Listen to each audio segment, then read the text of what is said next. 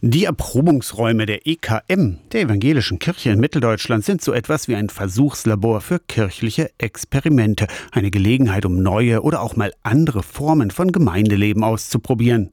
Einfach mal testen, wie alternative Formen von Kirche mal ganz praktisch funktionieren können. Über 50 Erprobungsräume gibt es aktuell in der EKM zwischen Altmark und Thüringer Wald, vom soziokulturellen Zentrum Eckstein in Stendal über die Bücherkirche in Axin bis zur mobilen Küche Flying Kitchen. Die fliegende Küche, ein umgebauter Bauwagen mit Bühne und eben einer Küche, wurde jüngst offiziell in Erfurt eröffnet. Soul Food und More steht drauf, also Seelenfutter und mehr.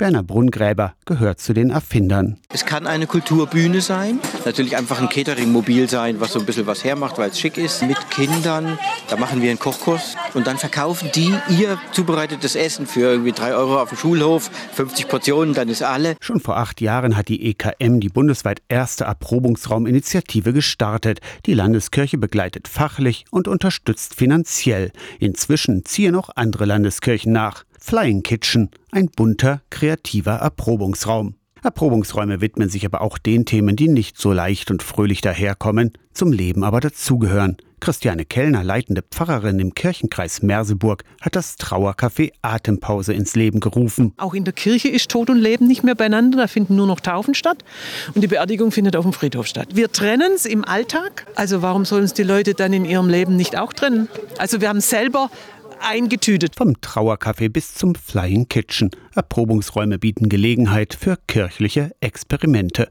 Aus der Kirchenredaktion Torsten Kessler.